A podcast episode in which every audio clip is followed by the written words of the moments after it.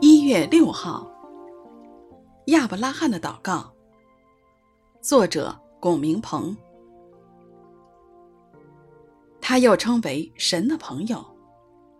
雅各书二章二十三节。圣经称亚伯拉罕为神的朋友，亚伯拉罕与神的朋友关系也是显明在祷告上。亚伯拉罕祷告是站在神的面前，如同朋友面对面说话一样，也知道神有饶恕的恩典，所以他提出五十个义人的数目未曾代求。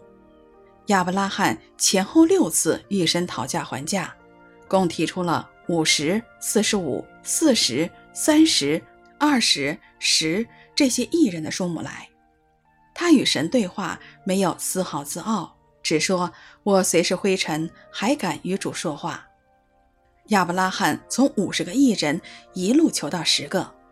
我们常容易走极端，要么根本不敢提任何数目，一旦提数目，又容易妄求。亚伯拉罕到十个就止住了，这是非常微妙，朋友间心心相印的结果。虽然城里没有十个义人，以致神依然要实行毁灭。但神纪念亚伯拉罕，正在倾覆罗德所住之城的时候，就打发罗德从倾覆中出来。他的祷告没有枉然。